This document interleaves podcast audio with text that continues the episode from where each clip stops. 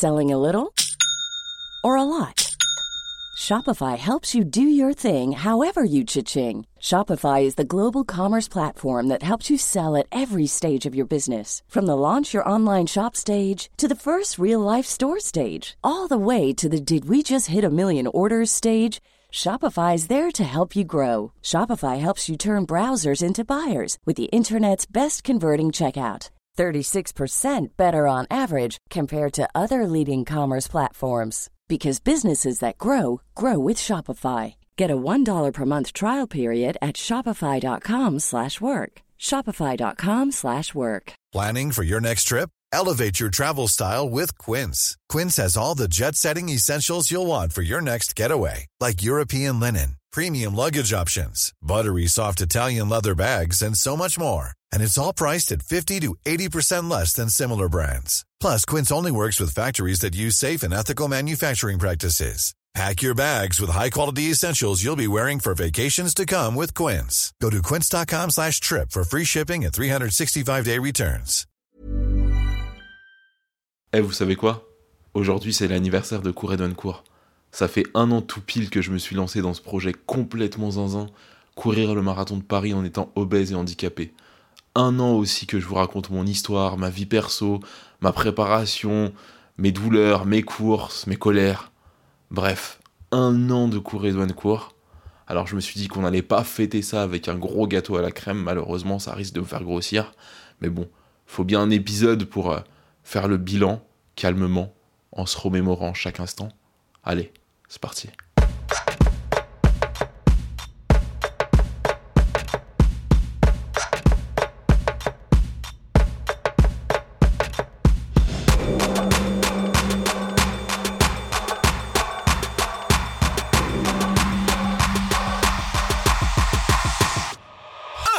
Bon, je suis en route pour aller chez mon kiné, Benjamin Morin.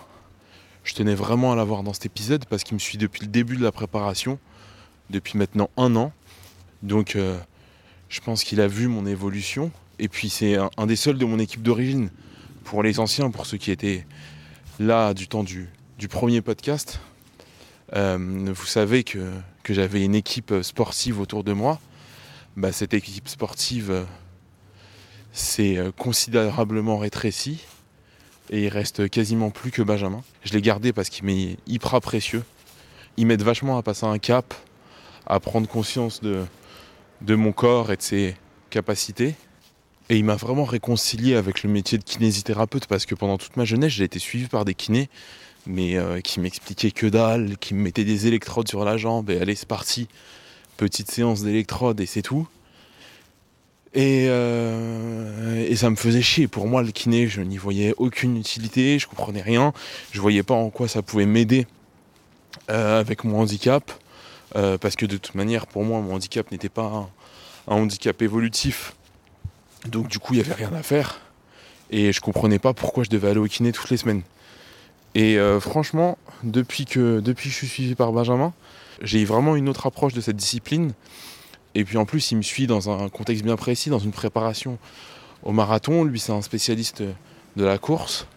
Donc voilà, je tenais vraiment à avoir euh, Benjamin dans l'épisode parce que je pense que, que dans son discours, bah, ça peut vous apporter beaucoup, vous, si vous êtes coureur. Parce que, euh, parce que ce qu'on a réussi à mettre en place cette année, bah, ça peut vous être utile si vous êtes coureur débutant et, euh, et que vous ne savez pas très bien comment appréhender la course. Donc en tout cas chez moi ça a été une grande réussite. J'arrivais à peine à courir 200 mètres. Avec mon handicap je craignais vachement la blessure. Maintenant je cours 15 km sans problème. Je sais que demain je vais réussir à courir un semi mais les doigts dans le nez. Et je suis en confiance. Et c'est franchement grâce à Benjamin en très très grande partie. Je n'oublie pas de remercier aussi au passage Bilal El Atrebi, mon coach du début, euh, qui m'a vachement aidé dans la partie euh, renforcement musculaire, etc., qui m'a vachement accompagné dans, ma première perte de poids et, euh, qui m'a aidé à, appréhender la course lui aussi. Euh, je l'oublie pas, franchement, je lui dois beaucoup et je regrette qu'il soit plus avec nous. Après, il y a d'autres personnes dans l'équipe que, je tiens vraiment à remercier. Euh, je peux, parler de Laurie Desgrémont, spécialiste en nutrition du sport, qui m'accompagne et qui m'a vachement aidé à perdre du poids. Malheureusement, je suis pas aussi fier de ma perte de poids que de mes progrès en running. Euh, je, suis à, je suis à moins 10 kg depuis, depuis le début de la préparation, donc moins 10 kg c'est bien, mais en réalité quand on, quand on se penche un peu dans le détail, j'ai pas perdu de poids depuis mars, j'ai pas mal pris de poids à un moment donné, je suis revenu à mon poids de mars là, je suis revenu à mon poids d'avant confinement, mais, euh, mais depuis j'ai pas progressé, et franchement ça me fait chier, je suis pas fier de moi là-dessus, c'est le gros point noir de ce début de préparation, c'est ma difficulté à perdre du poids. C'était un de mes défis euh, principaux quand je me suis lancé. Il fallait que je perde du poids parce que, euh, parce que je sais que sinon je vais pas pouvoir atteindre mes objectifs. Franchement, à 105 kg, je pourrais pas courir le marathon. Euh, donc il va falloir que je me mette une pile là-dessus. Donc voilà, je suis arrivé chez Benjamin et on va parler de, de cette première partie de préparation. Ça fait un an qu'on se voit maintenant. Je voulais savoir ce que tu pensais de ma progression Déjà, est-ce que j'avais progressé ou pas? J'espère en tout cas.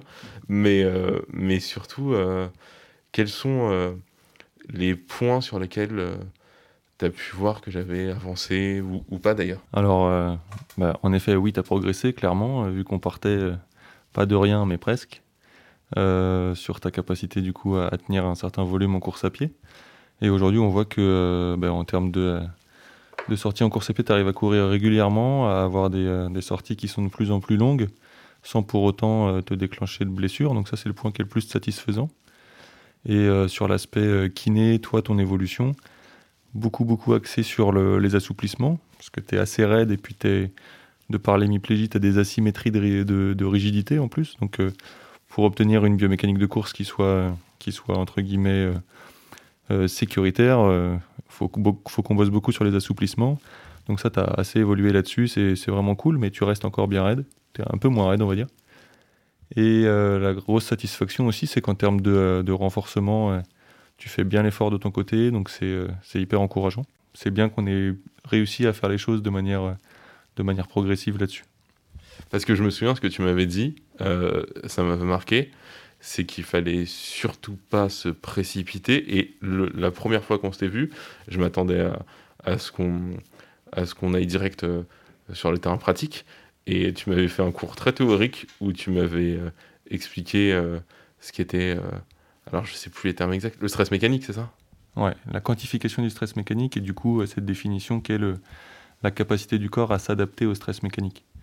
L'idée c'est de d'être conscient que euh, ben, dans une pratique sportive nouvelle, comme l'est la course à pied pour toi, mais même pour un coureur euh, euh, habitué, c'est que quand on va faire varier le volume de pratique de course à pied, donc des sorties de plus en plus longues, eh ben, le stress mécanique qui va être appliqué sur notre corps va varier, va changer. Et donc il faut préparer le corps et, et y aller vraiment très graduellement pour pas dépasser le seuil de tolérance de notre corps. Donc il faut savoir que sur une foulée en course à pied, on va stresser différents tissus et ces tissus ont chacun des seuils de tolérance différents. Et l'idée, c'est que plus on va courir régulièrement, plus tu vas pouvoir entraîner ton corps. Donc tu vas gagner en, capacité musculaire, en, tolérance au niveau de ton corps. Et tu vas te solidifier, tu vas solidifier ton corps. Donc euh, cette progressivité, elle est importante pour gagner en capacité, solidifier ton corps et être de plus en plus capable de faire de la course à pied à certains volumes.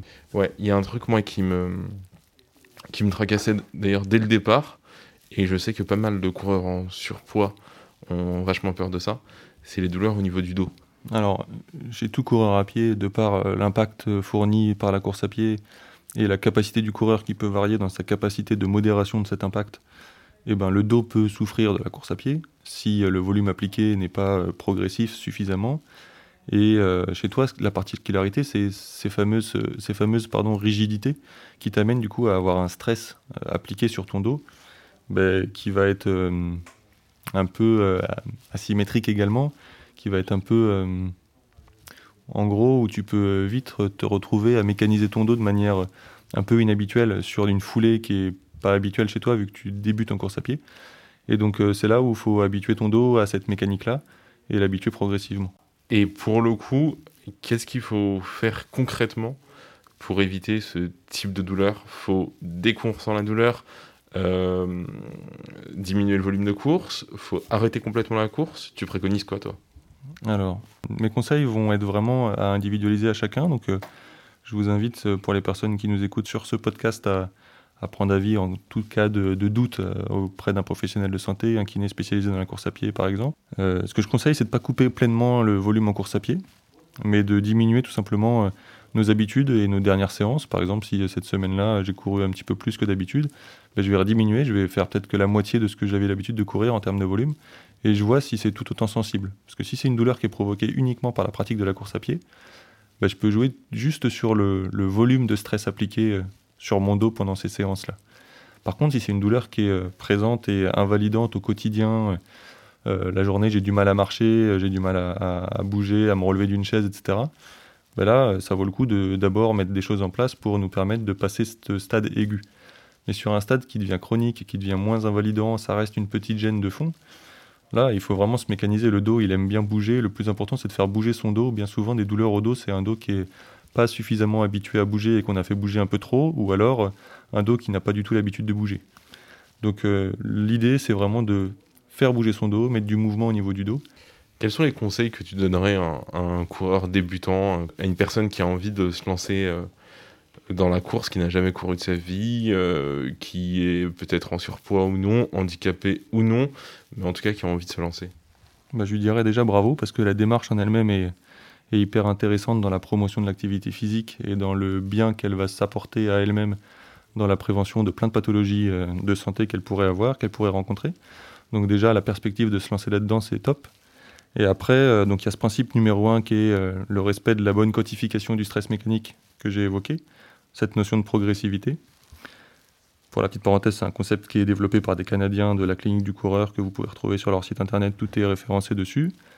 Euh, et après, les autres éléments importants, ça va être d'essayer de, de mettre en place le plus possible des moyens de modération d'impact. L'idée, c'est plus vous allez courir en étant léger à la course, ben, plus vous allez minimiser cet impact. Donc, euh, si vous faites un bruit d'hippopotame quand vous courez, c'est pas l'idéal. Essayez de vous rendre le plus silencieux possible, le plus doux, le plus léger possible, il y a un truc, moi, qui m'avait vachement aidé. Tu m'avais dit, n'hésite pas à multiplier tes, pas.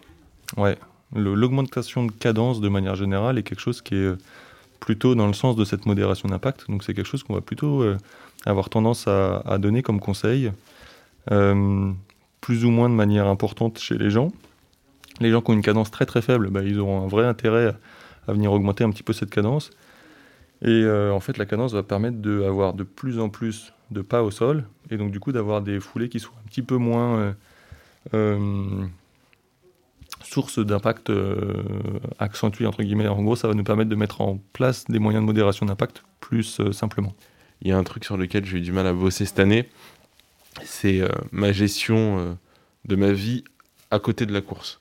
parce que emploi du temps chargé, euh, pas toujours une bonne alimentation, et puis, euh, et puis en plus, à côté, euh, j'ai des, des loisirs qui font que je dors, je dors très peu la nuit puisque je suis la NBA. Et je, me souviens que très tôt, dans notre préparation, tu m'avais sorti l'exemple du verre d'eau. Ouais, c'est un exemple que j'aime bien parce que c'est quelque chose qui est assez parlant pour, pour tous les coureurs à pied qui, qui se questionne un petit peu sur le risque de blessure. Euh, je vais vous expliquer la théorie du verre d'eau, c'est assez simple. Un athlète de n'importe quel niveau, il va, se blesser le jour où son verre d'eau, entre guillemets, l'image du verre d'eau déborde. Euh, toute la journée, en fait, en fonction du stress qu'il va ressentir dans sa journée, eh ben, le niveau de l'eau va monter tout simplement. Puis en général, dans la journée, il va y avoir la session en course à pied qui va ajouter également cette bille d'eau dans le verre. Et donc si dans votre journée, vous vous réveillez le matin, vous n'avez pas bien dormi, euh, ben, ça ajoute déjà une bille d'eau dans le verre. Puis dans la journée, si au niveau pro, vous avez beaucoup de stress qui, vont, qui va s'appliquer, vous allez ajouter encore, encore une bille. Puis euh, si dans votre couple ça va pas bien, ben, vous allez ajouter encore une bille. Et puis il y a plein d'éléments comme ça de la vie de tous les jours qui vont faire que votre verre d'eau va augmenter euh, son niveau au fur et à mesure. Puis si ce soir-là vous vous dites putain il n'y a rien qui va, je vais aller courir, ça va me faire du bien, je vais me défouler et puis je vais courir un petit peu plus que d'habitude, ben là on va rajouter une grosse bille dans ce verre qui est déjà à rabord et là c'est une source de blessure assez importante. Donc soyez à l'écoute juste de euh, de différentes sphères de votre vie et de faire en sorte que vous n'ayez pas toutes ces sphères qui soient dans le rouge en même temps. Sinon, là, c'est la blessure un peu assurée. Donc, aller courir, ça va vous faire du bien, mais courir un volume qui est cool, à une vitesse qui est plus cool, parce que vous avez une journée de merde et puis que vous n'avez pas beaucoup dormi. Moi, j'avais juste une dernière question. Euh, donc là, maintenant, ça fait un an qu'on bosse ensemble. a priori, il va nous rester encore euh, un peu moins d'un an avant le marathon. Euh, qu'est-ce qui me manque pour atteindre cet objectif? Qu'est-ce qui te manque pour atteindre cet objectif? Déjà que le Covid se calme un peu. Et bah, il te manque principalement du temps, donc on va en avoir un petit peu devant nous. Et euh, ben, en soi, il te manque pas grand-chose, mais comme tout coureur qui débute en course à pied, il demande le temps de s'endurcir à la course et de solidifier ses structures. Et donc, euh, ce qui est cool, c'est que tes structures, elles demandent que ça. Mais il faut qu'on soit progressif. Euh, c'est le mot qui va être répété tout le long de ce, cet épisode, mais progressif, progressif, progressif. Et en soi, il te manque pas grand-chose, mais juste une bonne tolérance à l'effort, et c'est quelque chose qu'on acquiert dans le temps. Bon, bah, il me reste quand même pas mal de, temps avant, avant ce marathon maintenant, mais euh, je t'avoue que je, mesure la route aussi qui me, reste à parcourir. Euh, pour ceux qui, habitent à Paris et qui seraient intéressés à l'idée d'avoir de, de, un suivi avec toi, ça se passe comment? On peut prendre rendez-vous encore euh? bah, oui, nous après, tout ce qui est prise de rendez-vous, c'est en fait on a un cabinet qui est spécialisé vraiment dans, la pathologie du sportif et plus précisément sur la course à pied. Donc on est euh, vraiment euh, ouvert à toute euh, recherche de conseils ou de suivi chez Kiné Boétie. C'est un cabinet qui est dans le 8e arrondissement. Donc on est toute une équipe de kinés à, suivre les coureurs à pied, principalement parisiens. Mais, mais donc voilà. Donc pas de souci. Top. Et eh ben merci beaucoup. Asia, ça fait un an. On fait le bilan calmement, sereinement. Je l'ai déjà fait, la vanne. Ah merde Je suis même pas foutu de connaître les pas, j'ai zappé les paroles en plus. le temps passe, passe, passe et beaucoup de choses ont changé. Ah ouais, tu connais vraiment pas les paroles Si, je connais, mais j'ai un peu zappé. mais en plus, ça nous correspond bien parce que beaucoup de choses ont changé. Ah ça, de très belles choses sont arrivées, on a beaucoup de chance. Ouais, purée. Ce petit mec, je m'y fais pas. Hein. Ouais, je m'y fais grave. C'est drôle, c'est comme s'il avait toujours été là. Ouais. Après, il change quand même beaucoup de choses. Hein. Ouais, c'est sûr. Il nous prend tellement de temps. Et tellement d'énergie. Il dort pas. Enfin, il, dort la nuit, ça c'est génial, mais la journée a rien à faire. Il fait ses nuits, c'est un délire quand même. On a une chance de ouf par rapport à ça. Mais, euh, mais la journée, c'est une pile. Hein. Bah, d'ailleurs, si on peut faire le bilan sommeil, on peut dire que tu dors plus qu'avant. ouais, c'est vrai que ça, c'était un de mes problèmes. J'avais du mal à dormir, vraiment. Et euh, je, dormais, je dormais très peu, je me faisais des nuits courtes. Euh, mais ça depuis toujours. Mais là, depuis que j'ai bébé, il me déglingue tellement la journée, et notamment en soirée quand je m'occupe vraiment de lui. Il me prend tellement d'énergie que dès qu'il s'endort, il s'endort vers les coups de 23h minuit, mais je me couche direct. C'est ça qui est paradoxal et qui est super drôle, c'est que les, les, les, jeunes parents ont tendance à se plaindre du fait qu'ils dorment plus du tout. Toi, c'est le contraire. Je trouve qu'en termes de sommeil, tu récupères vachement. Et comme justement, tu es très fatigué et tu te couches, c'est vraiment un sommeil profond et réparateur. Et il n'y a pas eu Kidris cette année. Ça a été une année folle pour tout le monde, très bizarre pour tout le monde, mais pour nous, hyper riche. Comment tu résumerais cette année, toi? Ça a très bien commencé. 2020 a super bien commencé. Tu avais une équipe de fous. Tu étais super bien entouré, motivé à fond. Puis ensuite euh, vient la première course, qui a mmh. été un succès. Trop, trop fier de toi. C'était super. La première Les 10 km. De Vincennes. C'était vraiment génial. Puis peu de temps après, euh, enfin un peu, ouais, quelques semaines plus tard, y a eu, euh, on a appris qu'il y avait ce virus. Donc confinement. Et là, ça a été le choc parce que confinement, du coup, euh, plus, de, plus de séances de sport avec Bilal, donc forcément un relâchement. Ensuite, euh, il y a eu un gros coup, de, un gros coup au niveau du moral. moi, je dirais pas ça comme ça, parce que dans les premiers temps du confinement, euh, je me suis pas relâché. Je m'entraînais tous les jours à la maison. j'étais, j'étais assez chaud. Je, j'avais complètement arrêté la course parce que je voulais pas courir pendant le confinement. Mais, mais j'ai pas, j'ai pas relâché la pression tout de suite. En réalité, c'est quand j'ai appris que le, la première version du podcast était en train de s'arrêter, euh, quand j'ai appris que Charles de Sidia, qui, euh, qui faisait partie de l'aventure depuis le début, euh, bah, ne pourrait plus travailler avec moi, quand j'ai appris que le podcast était en train de s'arrêter, tout simplement. Et du coup, je savais pas si le projet pouvait continuer ou pas. Bah à ce moment-là, je me suis relâché parce qu'à ce moment-là, je te jure que bah, tu l'as bien vu, toi, de toute façon. J'étais, grave déprimé, j'étais au fond du trou. Ah, on était grave déprimé, moi aussi, c'était un gros coup de massue. Hein. On s'est battu quand même pour euh, pouvoir continuer euh, le projet et je suis super fière euh, de nous parce que. Et surtout de toi, quoi. Toi, vraiment, quand tu es déterminé, tu l'as à fond. on a réussi à récupérer le projet et c'est génial et on va aller au bout. Mais c'est vrai que moralement, ça a fait un gros coup, quoi. Et c'est vrai que du coup, tu t'es un peu relâché parce que s'entraîner pour rien, c'est pas pour rien parce que tu es, gagnant au final. C'est aussi pour une question de, remise en forme. Donc euh, tu t'entraînes forcément, c'est pas pour rien. Mais la motivation n'est plus la même, l'envie n'est plus la même.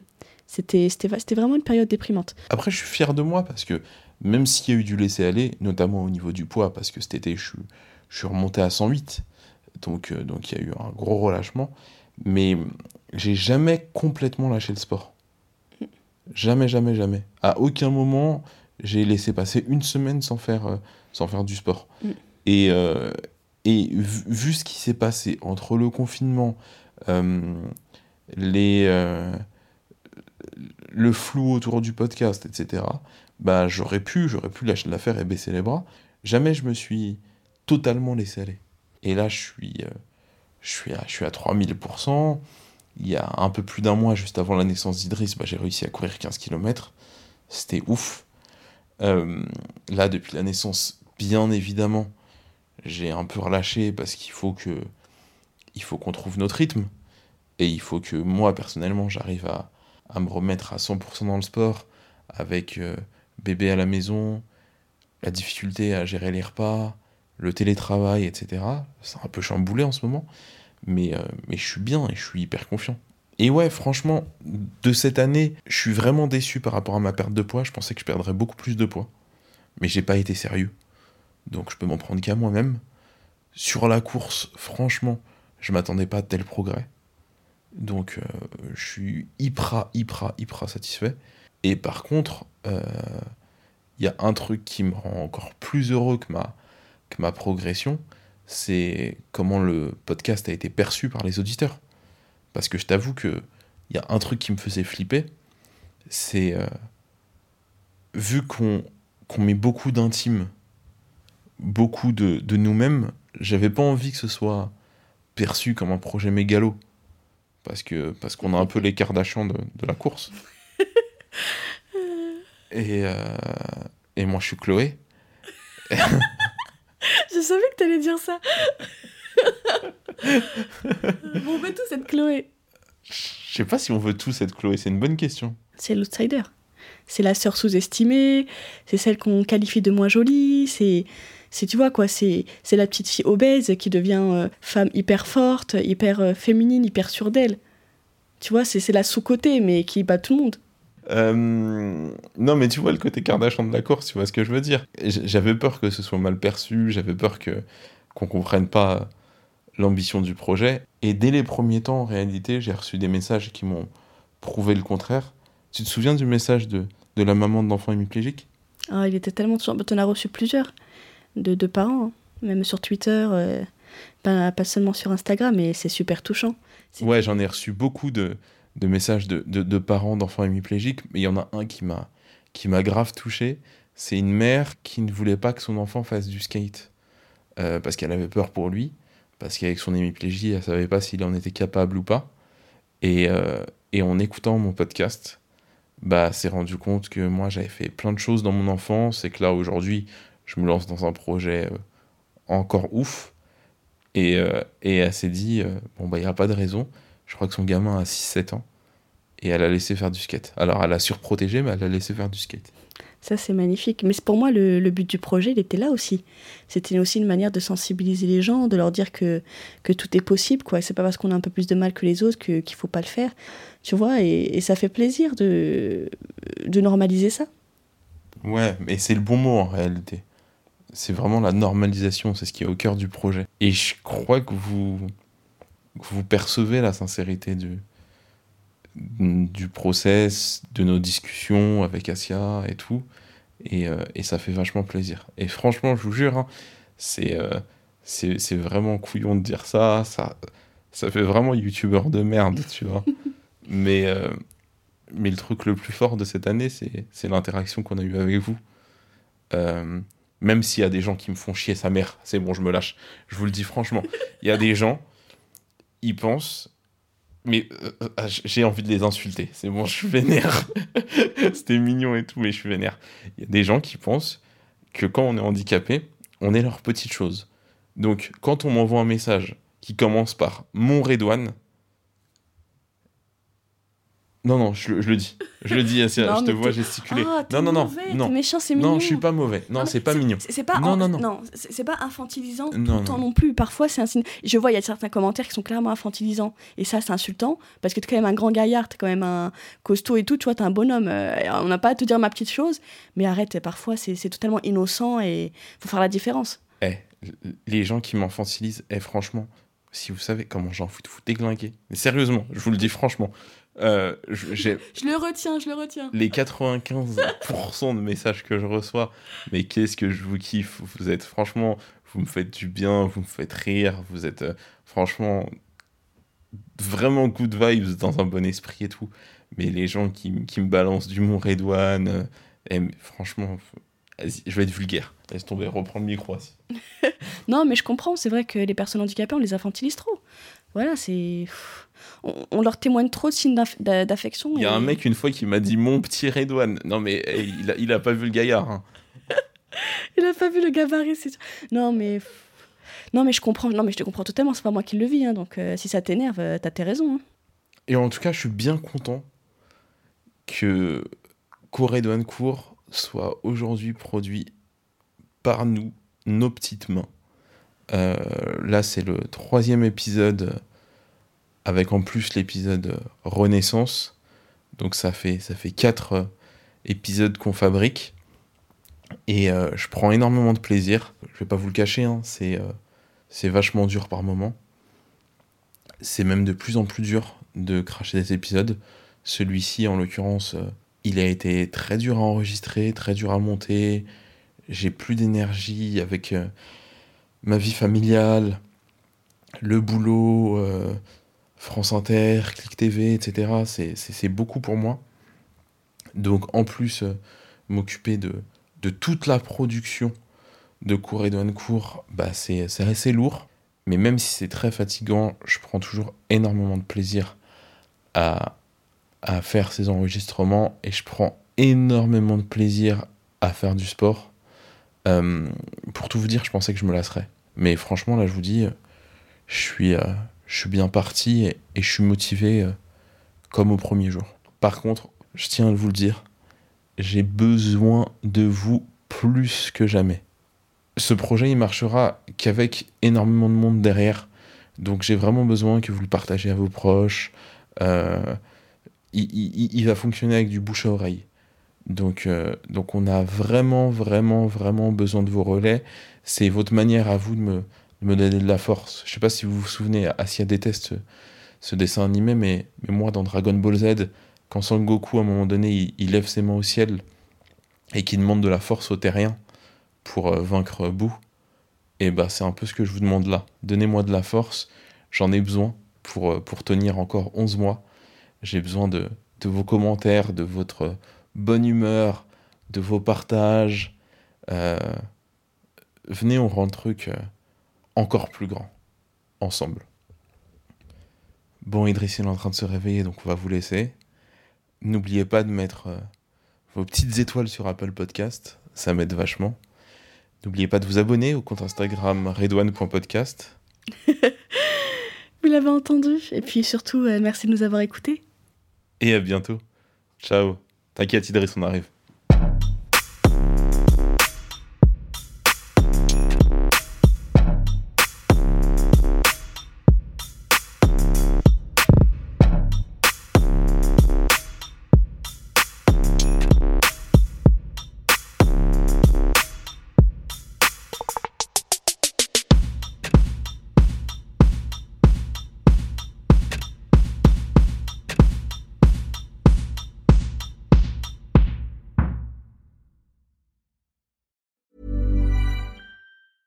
Hi, I'm Daniel, founder of Pretty Litter. Did you know cats tend to hide symptoms of sickness and pain? I learned this the hard way after losing my cat, Gingy. So I created Pretty Litter, a health monitoring litter that helps detect early signs of illness by changing colors, saving you money and potentially your cat's life. Pretty Litter is veterinarian developed, and it's the easiest way to keep tabs on your fur baby's health right at home. Go to prettylitter.com and use code ACAST for 20% off your first order and a free cat toy. Terms and conditions apply. See site for details.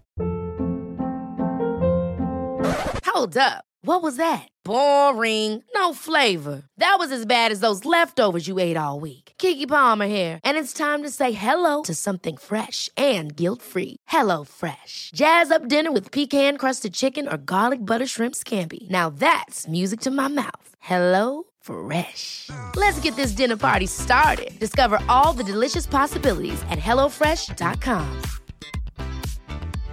Imagine the softest sheets you've ever felt. Now imagine them getting even softer over time. That's what you'll feel with Bowl and Branch's organic cotton sheets. In a recent customer survey, 96% replied that Bowl and Branch sheets get softer with every wash. Start getting your best night's sleep in these sheets that get softer and softer for years to come. Try their sheets with a 30-night guarantee. Plus, get 15% off your first order at bowlandbranch.com. Code BUTTERY. Exclusions apply. See site for details.